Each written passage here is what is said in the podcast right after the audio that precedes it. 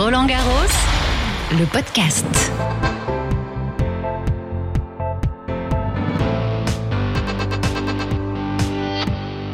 Bonjour à toutes et à tous, soyez les bienvenus. C'est toujours Barbara Klein, toujours ravie d'être votre guide pendant cette quinzaine. Elle s'achemine gentiment vers le dernier week-end de finale. Chaque jour, je continue de vous faire découvrir tout ce qu'on ne voit pas, tout ce qu'on n'entend pas quand on suit les matchs à la télévision ou à la radio. Bienvenue donc dans l'envers du décor.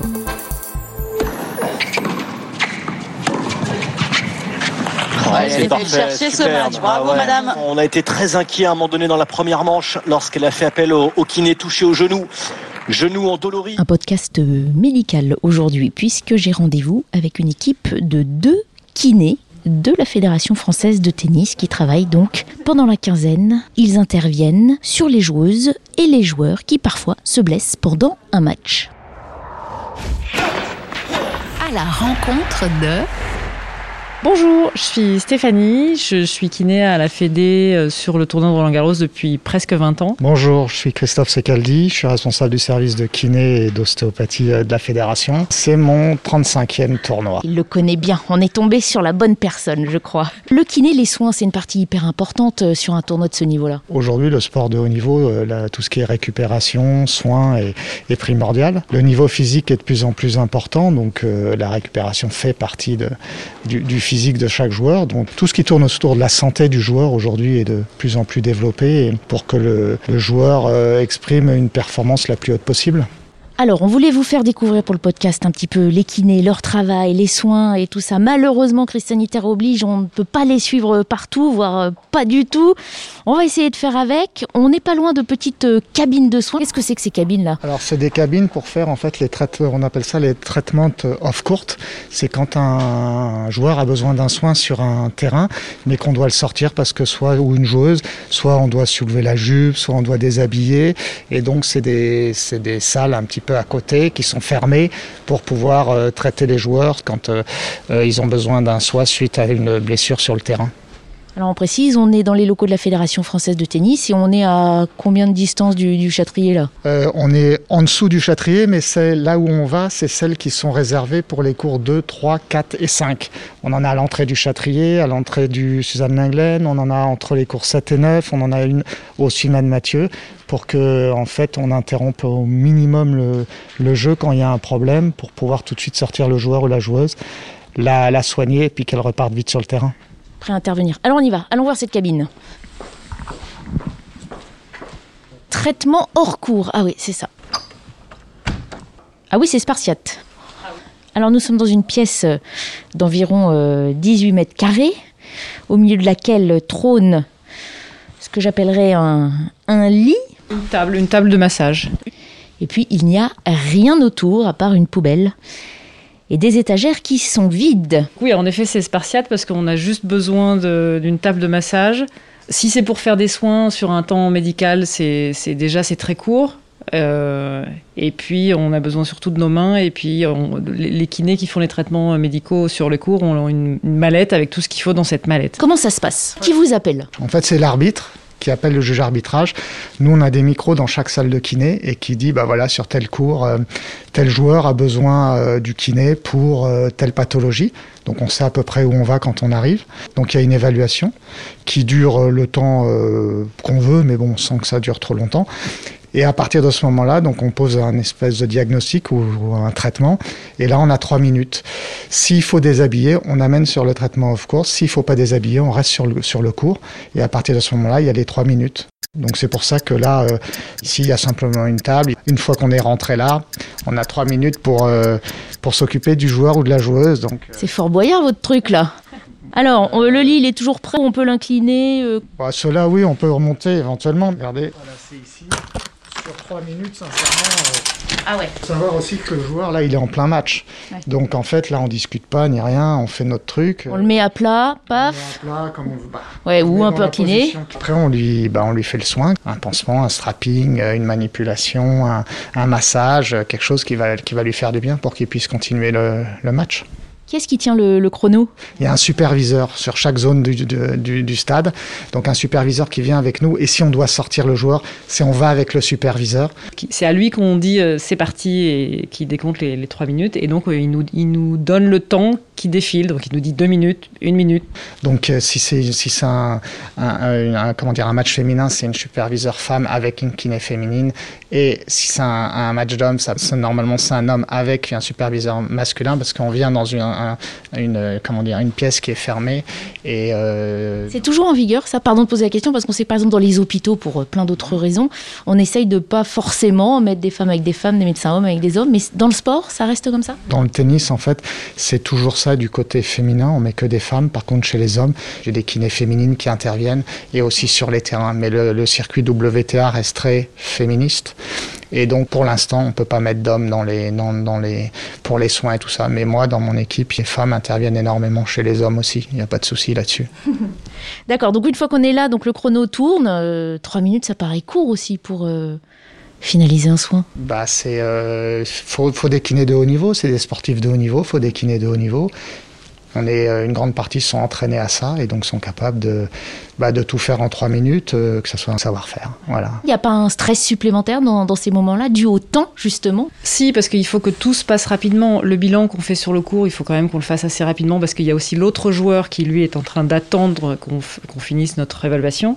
Et ensuite, les trois minutes, il faut qu'on aille au plus urgent, au plus efficace pour que on essaie d'éliminer au mieux la douleur, voire de la supprimer complètement, ou de nettoyer une blessure, de faire le strap, de réduire une tension. Et puis il y a le conseil en même temps qu'on peut donner pendant ces trois minutes. Donc tout ça, il faut que ce soit hyper concentré, hyper concis et le plus, le plus précis possible. Décrivez-nous un peu les situations avec la personne qui se fait euh, soigner. Il y a une conversation qui s'engage Oui, il y a un peu tous les cas, mais bon, déjà, euh, on lui demande où, elle a mal, ce qui, ce qui est arrivé des fois, parce que nous, en fait, on est basé dans les, dans les salles de kiné euh, côté des vestiaires, mais des fois on, est appelé, mais on n'a pas vu l'accident, on n'a rien vu. Donc c'est souvent le, joueur ou la joueuse qui explique, qui lui dit bah voilà j'ai mal là et là. En général, c'est des joueurs ou des joueuses qui sont, bah, sont traités toute l'année, tout le temps, donc on, sait s'ils ont des petits problèmes, des choses, des, choses comme ça. Mais après, non, oui, il y a, quand même un petit, euh, échange hein, pour voir ce qui se passe. Et puis bah, après, on, propose, hein, on dit, bah, voilà, on va faire ça, ça, ça, on prend le medical time out, ok, hop, et puis c'est parti, et puis euh, on fait au mieux. Et, euh, et puis après, il faut repartir. quoi. Est-ce que vous êtes surveillé par le, staff médical du, joueur ou de la joueuse? Non, alors c'est complètement indépendant en fait. Le staff médical, il, a, il ne peut pas intervenir. C'est vraiment, nous on est un staff entre guillemets tournoi complètement neutre, avec quand même des, des, des, kinés ATP et WTA qui tournent toute l'année, mais tout ça est sur, dans le même service et c'est complètement neutre pour que tout, tout le monde ait la même qualité, le même niveau de soins, la même attention pour qu'il n'y ait pas de, de, sujet à controverse par rapport à quelqu'un qui aurait été favorisé ou pas favorisé. Donc là, il n'y a aucun, euh, si je demande, c'est aussi qu'on imagine que les grands champions euh, ne veulent pas se faire manipuler par n'importe qui ou sont habitués simplement à être traités par quelqu'un euh, tout au long de l'année et ont peut-être du mal à se faire soigner par quelqu'un d'autre sur 15 jours. Oui, non, c'est ce que tu disais, Christophe, c'est que c'est un, système complètement à part. Et là, pour le coup, les, kinés qui interviennent sur les cours, c'est vraiment les, kinés du tournoi et pas les kinés de chaque joueur. Les joueurs sont habitués et.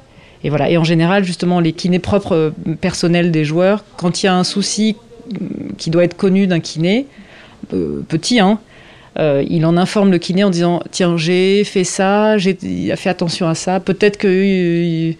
Mais c'est juste que c'est une information, quoi. Voilà. Est-ce que c'est aussi pour se prémunir contre euh, ce que j'appellerais plus généralement des tricheries sportives ou des, des, des, soins qui pourraient changer les performances? Bien sûr, complètement. Bah, c'est comme le coaching est interdit ici, c'est pareil, oui, bien sûr. On peut un joueur qui commence à fatiguer, il appelle le kiné, ça prend un certain temps, il peut se refaire la cerise. Oui, oui, bien sûr. Donc euh, nous, euh, nous, on est là pour qu'il y ait une vraie neutralité, qu'on aille le plus vite possible, pour qu'interrompe le minimum le jeu et surtout d'être le plus objectif possible. Il y a des règles sur les pathologies, il y a des règles bien strictes bah, qui doivent être euh, prises en compte. Et donc à partir de ce moment-là, c'est vrai qu'un bah, peut penser que quelqu'un qui est très proche d'un joueur aura tendance à...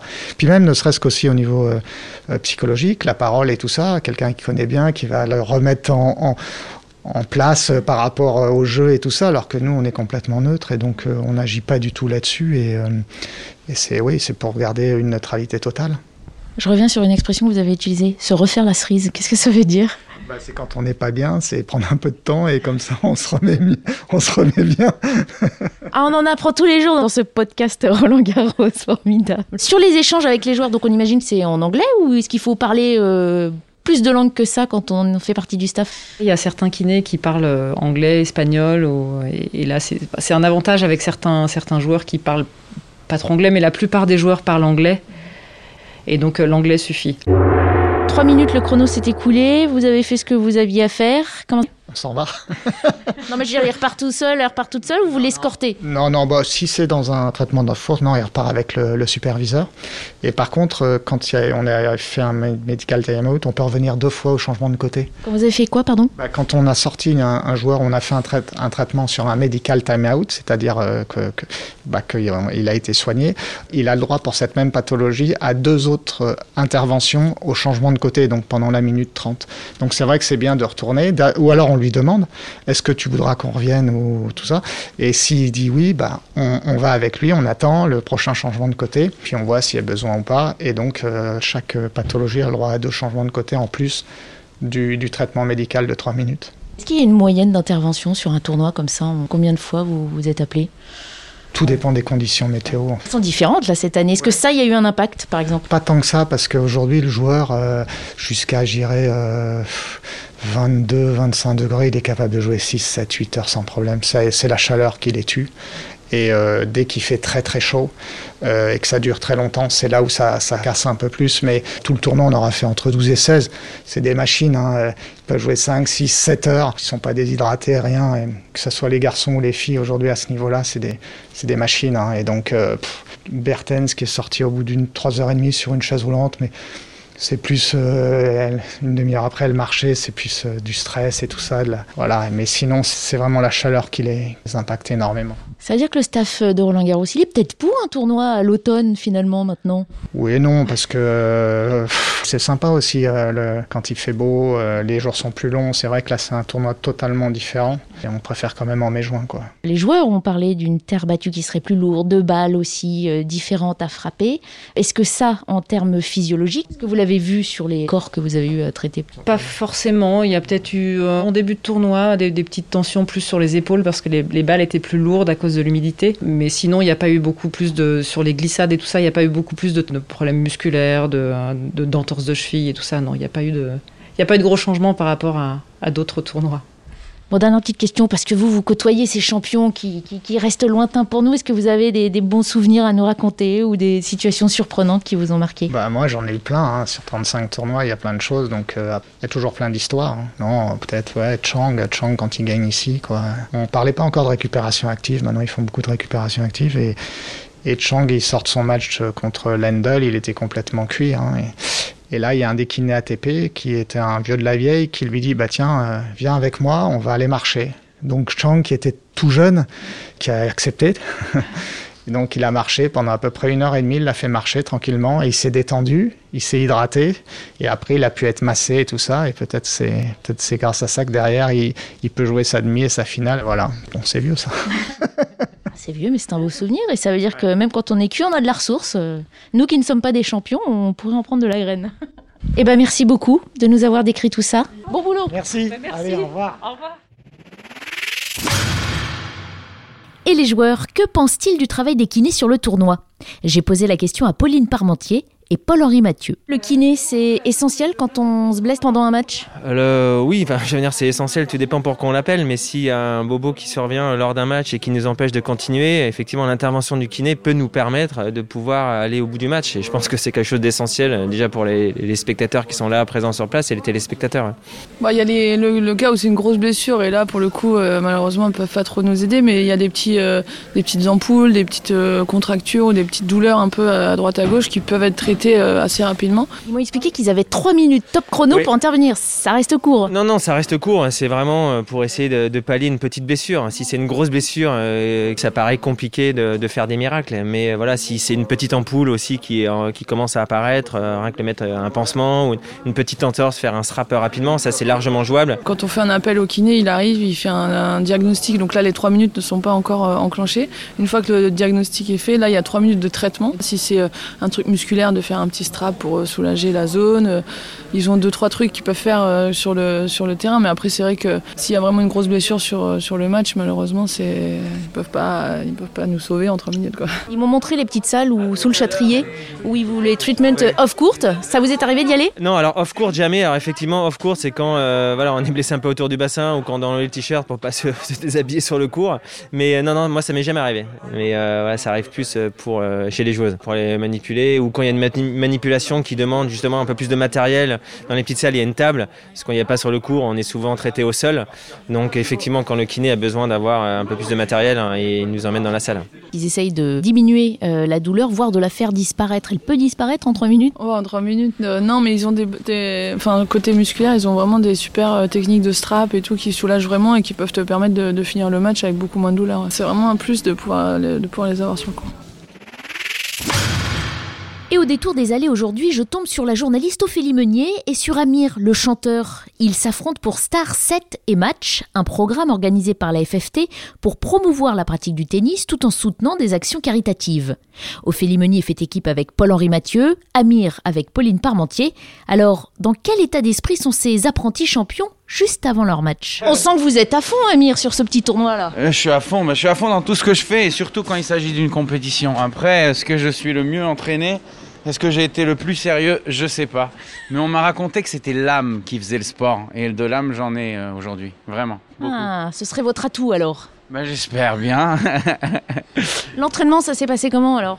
C'était excellent, c'est exceptionnel. Euh, on jouait à Roland Garros avec des tennisman professionnels dans une ambiance accueillie comme des, comme des stars du tennis. Euh, c'était surréaliste en vrai. J'aurais jamais rêvé de vivre un truc pareil. Vous étiez euh, classé, vous êtes classé peut-être? C'est quoi votre niveau en tennis? Ah non, non, non, j'ai pas cette chance. J'ai envie de le devenir un jour, mais ça va demander pas mal d'entraînement. En revanche, passionné de tennis depuis petit, j'ai énormément joué quand j'avais, enfin, à l'âge du collège. Par la suite, ça, a été plus un spectateur de tennis. Je suis tous les ans ici à regarder les matchs. J'adore ça. Voilà, je me sens extrêmement, extrêmement chanceux d'être là. Pour une bonne cause Pour une bonne cause en plus. C'est ce qui donne du sens à tout ça. J'espère juste que euh, dans quelques heures, je n'aurai pas regretté de, voilà, euh, de rentrer dans cette histoire. J'ai pas envie de perdre. On y va là? C'est quoi le programme? Vous allez. Je euh, crois qu'on va se reposer avant le match qui commence dans 1h45. Je vais essayer Et de. Parmentier, c'est la meilleure tenniswoman de France. Ouais, surtout, je dépends d'elle. Merci Amir, je vais aller voir Ophélie. Je profite de vous accompagner pour, euh, pour savoir un petit peu vous comment vous abordez votre match. Ah mais euh, j'ai la boule au ventre depuis ce matin, mais je suis euh, en mode compète parce que j'ai un tiré au meilleur à côté là qui ne veut que gagner. De toute façon, il a été élevé à ça, hein, biberonné à ça. Et puis je sais qu'Amir aussi a très envie de défendre son association, mais moi j'ai tellement voilà, j'ai tellement envie de les rendre heureux, mon association, que je vais tout, tout, tout, tout donner pour eux euh, cet après-midi. Vous êtes euh, à quel niveau en tennis Classé, pratiquante depuis toujours? Alors j'ai beaucoup joué enfant et puis après je me suis arrêtée une très longue période.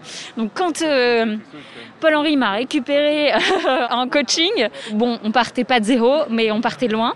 Et euh, je crois que euh, secrètement, il prépare euh, la palme, même si on gagne pas, il prépare la palme de la meilleure progression de l'histoire de cette match. Mais on va gagner. L'entraînement, c'était bien? Ouais, c'était top. Et me suis vachement investie parce que finalement, c'est on a, on a envie de s'amuser, mais euh, on a envie de faire les choses bien et c'est mon tempérament aussi. Donc euh, voilà, c'était top. Et puis recevoir euh, des conseils d'un ancien numéro 12 mondial, ça vous arrive qu'une fois dans la vie. Hein? Et en plus, c'est pour une bonne cause puisqu'on est tous là pour remporter un chèque pour nos associations respectives. Et ça, euh, c'est le nerf de la guerre d'avoir des fonds pour les associations parce que c'est comme ça qu'ils euh, qui continuent à faire de la recherche. C'est comme ça qu'ils continuent à offrir du bonheur aux familles qui sont en difficulté. Donc évidemment, euh, c'est important pour eux.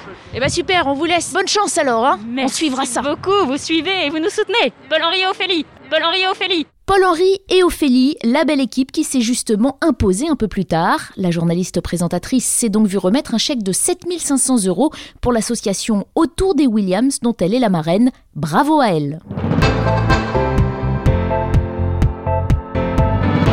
C'est tout pour aujourd'hui. Si vous avez raté un épisode, pas de panique. Sachez que vous pouvez tous les réécouter sur le site officiel rolandgarros.com, sur l'appli, toutes les plateformes d'écoute à la demande et également sur YouTube. N'hésitez pas à partager et à réagir sur les réseaux sociaux Roland Garros. Prenez soin de vous et à demain.